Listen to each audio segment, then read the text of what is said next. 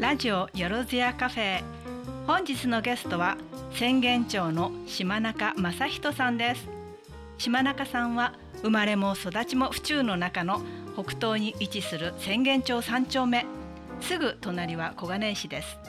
小さい頃の遊び場が宣言山と多摩霊園ということで宣言愛が止まりません。そう公言なさっています。クリーニング屋さんをなさっていらっしゃいます。昨年大晦日のラジオフチューズ開局の時にはご商売の車の窓にラジオフチューズ 87.4MHz 開局と手書きのポスターを貼って宣言してくだ宣伝してくださっていました。宣言山を中心にウォーキングを楽しむグループを作り昨年初日の出を拝んだ折には山頂でラジオフチューズを流しみんなで聞いたそうです。今日は小さい頃の千元山と多摩霊園の思い出を伺いたいと思います。こんにちは島中さん。はいこんにちは島中正人です。今日はありがとうございます。よろしくお願いします。よろしくお願いいたします。宣言愛山の愛が止まらないという。一体あの私が知っている宣言山と同じでしょうか？どんなところなんでしょうか？そうですね。まああのまず一般的なことから申し上げると、えー、標高が80メートルぐらいです、うんうん、ですが府中市のあの辺の地盤が標高50メートルぐらいあるので、はい、実際には30メートルぐらいその上に10メートルぐらいの木が立っているので、うん、まあ遠くから見ると40メートルぐらい ちょっと大きなビルぐらいかなっていうような山ですね。木の高さも加えるんですよね。そうね。えー、っとまああとはですね、はい、面積でいうと8万平方メートルちょっとなので、ええ、400メートルかける200メートルぐらいな感じの、うん、えー、大きな陸上競技場2つ分ぐらいな感じの面積になるかと思います。あの巨大な緑の島みたいな。そうですね。あの昔からあそこは古墳じゃないかとかね。ねそんな感じしますよね。あの噂話というかあったんですが実はあの、はい、国分寺凱旋ですね、はい、あの武蔵台のあたりの、国分寺凱旋と同じ地質地形で、はい、それを昔の、まあ、数万年前の多摩川が、うん、多摩川がこう削っていって残った後というふうに、うん、えーまあ、教わりましてあなるほど、はい、グランドキャニオンみたいですね。そうですね。だからまあいくら掘ってもお墓は出てこないんですね、あなるほど。古墳ではなくあの、まあ、地域のそういう残った貴重な財産って言えるかもしれません。なるほど。はい、あの先日筒井武蔵大の筒井さんにお話を伺った時に、はい、やはり宣言山と同じぐらいの高さですっていうふうにおっしゃっていたのはここに由来しているんですね。はい、そうですね。府中で一番標高が高いのは実は宣言山ではなくて武蔵大の方だと思うんですけれども宣言町も負けていません。宣言山も立派な高さがあります。そうですか、はいそういう宣言山で小さい頃はよく戦いの場所だったということなんですけれどもそれはチャンバラごっこではなかったそうですね。あのまあ棒切れを拾ってですね、枝を拾って友達を叩いてたとか、そういうことでは全然なくてですね。ね。うん、実はあの宣言山は、お金がなっていたと言いますか。すごい。なんだろう。子供なのになんだろう。今とは違ってですね、うん、かなり自然が残っていたので、えー、クワガタムシとか、うん、カブトムシとか、うん、たくさんいたんですね。えー、でそれを取るとです取ると近くに買ってくれるお店があったんですね。これは誰相手なんでしょうね。そうですね。そのお店はまた子供に転売っていうか売。ってわずかな利益を得ていたと思うんですけれども ね、こちらとしては、まあ、クワガタムシがいる夏の時期の、うん、えー、貴重な財源の山で それを近所の小学校と、うん。縄張り争いということで戦いの山。そういう意味なんです。ね。悪ガキどもが集まっては、ね、クワガタや、えー、いろんなものを使って捕まえてそして、えー、売りに行ったと。そうですね。でそれを買いに来るお客さんっていうのはもうちょっとちっちゃい子でしょうね。そうです、ね、お兄ちゃんたちあれ持ってる欲しいって言ってママにおねだりして、こちらはね売ったそのお金でね、うん、仮面ライダースナックとかね、あの当時、ね、はい、当時出始めのあのお湯を入れて食べるラーメンとかね。あのそんなものを買って喜んでたっていうまあ所詮子供の 楽しみでした。いやでもそれにはのやっぱり技があってって取るためには、はい、蜂蜜とか。そうあのクワガタムシとかああいう甲虫類っていうのは、うん、まあ、人間が感じる腐った酸っぱいような匂いに寄ってくるんですね。でクヌギとかコナラとかの樹液もそういう匂いなんですけれども、それに似たものをこうそれぞれのレシピで作って 秘密の場所に塗っておくとそこにクワガタなりが集まってくると、それを取りに行くと、でも一人で取りに行くんじゃなくてやっぱり心、ね、の腹を割った仲間と。まああのー、後で売るときに喧嘩にならない程度のお友達三人二人三人ぐらいであなるほど。行きまして。四匹捕まえると八百円で。そう簡単に言うとそういう感じですね。はい。面白い。やっぱり随分頭も使って遊んでたんですね。いかに他の小学生の裏をかくかと、うん、人の仕掛けたものを盗み取る、うん、盗み取る。すごい。そうか。それでも盗み取られてもそれで誰かに泣きついたりしないで悔しがって次はまた頑張ると。で、ね。はい、それでも たくさんいたので、うん、まあ、当時の千円山にはそういう昆虫がたくさんいたんでしょうね。えー楽しいですね、えー、楽しい夏のまあ思い出ですね、えー、楽しい遊びでした、はい、季節限定というのもいいですね。そうですね、えー、今の浅間山はどんな感じなんですか？虫えっとですね、はい、千山のちょっと歴史なんですけどもね、うん、あのもともとあの住宅メーカーに買い取られて、はい、千山は潰される予定だったんです。それをまあいろいろな方の力で東京都に買い上げてもらって,、昭和45年に東京都の公園として整備されたということで私10歳ぐらいだっただったんですけれどもそれ以降は本当に綺麗な公園として整備されて、今は地域の、えー、いい場所っていうんですかね、うん、なっていますね。千間山自然保護会の人たちも一生懸命協力して、はい、もう千間山の守り主っていうか、はい、カブトムシとかクワガタも増やしていらっしゃるそうですね。そうですね。カブトムシの、うん、あの飼育の場を作っていて、あの本当の。はい。で幼虫を育てていてですね、うん、春にあるキスゲフェスティバルという時にそれをカブトムシの里親ということで お子さんたちに配って、うんええ、あの孵化したらまたこちらに持ってきてくださいねというような素晴らしい活動もされています。えー、すはい、大人気ですね、うん。すごいですね。はい、だけどあれうちで 育てると小バエが来てすごいんですよね。また持ってきた？みたいな感じ、ね、カブトムシの幼虫ってあの排泄物が多くてね、うん、大変なんです、うん、お母さん大嫌いですよね、もうちょっとねなかなか手強かったですね当時は。ちょっとなんか違う方向に行きそうなんで 違う話題に行きましょう。そうですね。ところであの当時は新小金井街道のところに防空壕があったそうですね。そうですね。そのそこら辺も遊んでらっしゃったあの辺りに新小金井街道ができたのは、はい、昭和47年頃なんですね、うん、でその前は、うん、特に道路がなかったんですけれどももともと航空自衛隊が今あるところが陸ええ、陸軍の燃料省という、ね、研究所があったらしいんですが、それのこう資料を隠したりするために掘ったまあ、防空壕っていうんですかね、ありました。で中に入って遊んだり、まあ友達と隠れ家っていうんですかね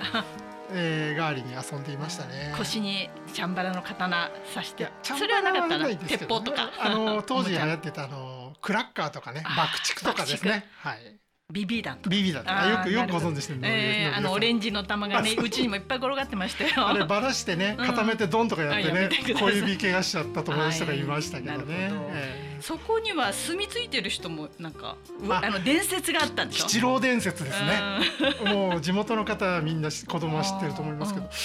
でもね実際に見た人がいるかどうかはわからないんですけどホームレスの方？ホームレスだったんですかね今で言うね、で吉郎っていうのがいる、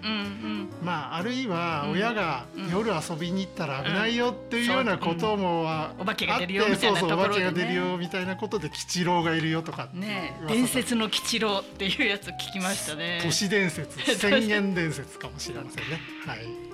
えー、そんな楽しいお話をしてくださる島中さんですけれども、はい、えっ、と今日お持ちいただいた曲のご紹介していただけますか？はい、山本幸太郎とウィークエンドの岬巡りなんですね。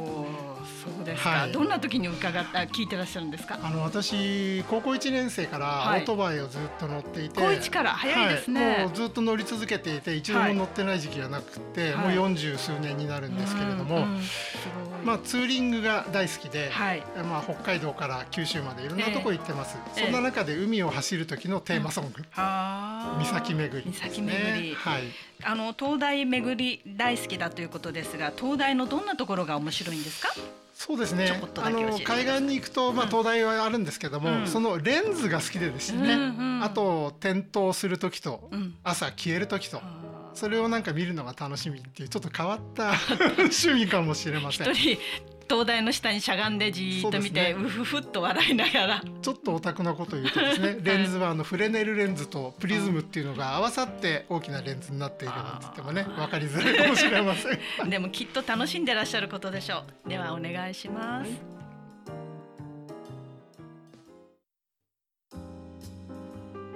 あ本当に頭の中でぐるぐるぐるぐる何度も歌ってしまうような。いい曲ですよね 風景が浮かんでくるでしょう。今度一緒に歌いますかあいいですね。池田商店さんのあの片隅で飲みながら歌うのもいいですね。えー、それで、はい、多摩霊園の方でもよく遊んでらっしゃった、宣言山と同じぐらいに。そうですね。多摩霊園はもともと多摩墓地って言ったんですね、はい、ですから今でも私たちは、うん、まあ墓地墓地って呼んでますけども、うん、まああの公園墓地として日本で最初に整備されたっていうことで、はい、とてもやっぱ綺麗だったんですね、えー、で芝生の場所があったりして家族であのお弁当持ってお花見とか毎年行ってたり、えーあとはあの春になるとおばあちゃんに「ええ、お前ちょっとよもぎ積んでこい」って言われてざるも出されて。えそれたまれたまぼちに？たまぼちに。あ石の隅っこの方に生えてたり、はい、そうですね。土手があったので、はい、今は綺麗に整備されてますけどそこでよもぎ積んだりしてもう遊びともう食生活までになっていたに なっていたんですね。そうなんだ、はい、えっ、ー、とそこはあの猫とかいろいろ住んでる？そうですね。もう当時はちょっとあの危ないような汚いようなところもあったので、うん、捨て猫がいたり犬がいたり、うん、カラスと猫が戦ってたりとか、ね、ありましたね。すごい。凄まじい生と死が入り混じった場所なんですね。すね。えー、本当に。なんだまあ、でもあの千軒山と玉霊園玉墓地っていうのは一体化してて、ええ、千軒山で湧いた水が玉霊園側にお、降りてて、え、下に水が湧いてたんですね。でそこに水生昆虫とか、まあ、カエルとか、うん、あとはそれを食べに来るヘビとか青大将、シマヘビなんかがいて、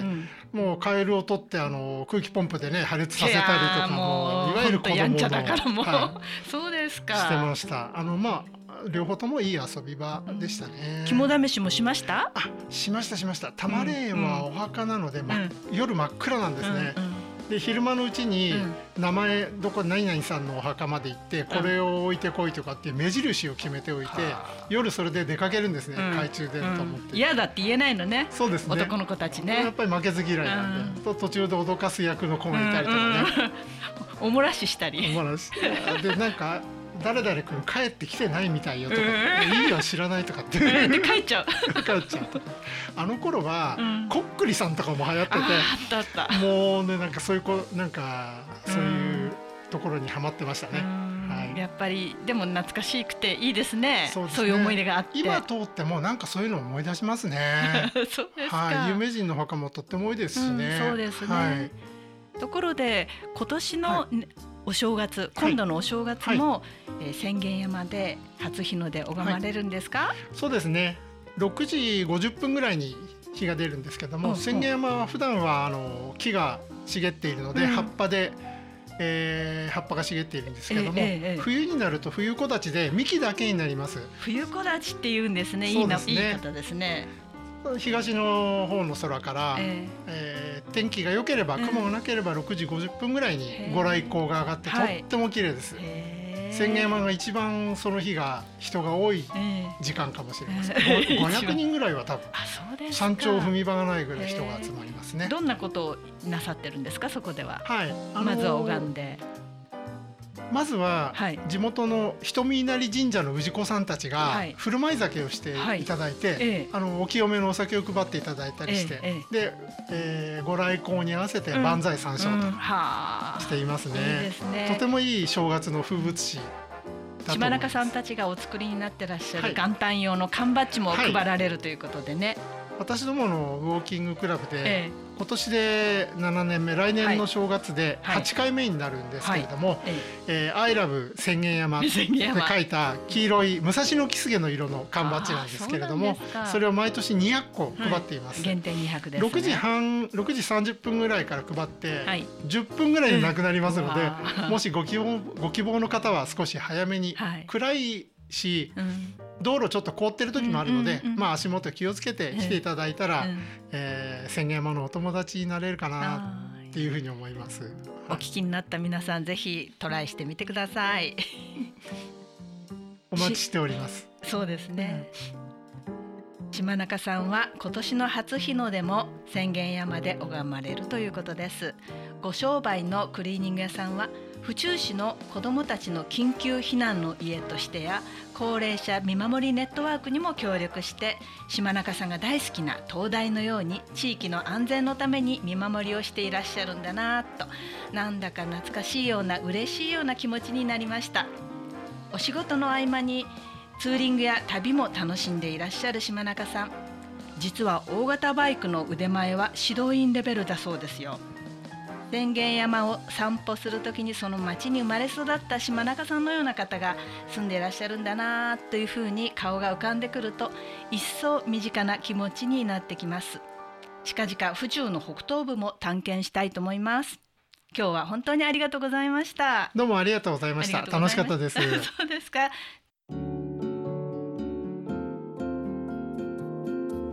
NPO 法人府中市民活動支援センターではカフェ事業のほか府中市と共同でまちづくりなどの講座を開催しています。また東京農工大学や東京外国語大学の大学生たちと一緒に中学生の学びの場づくりも応援しています。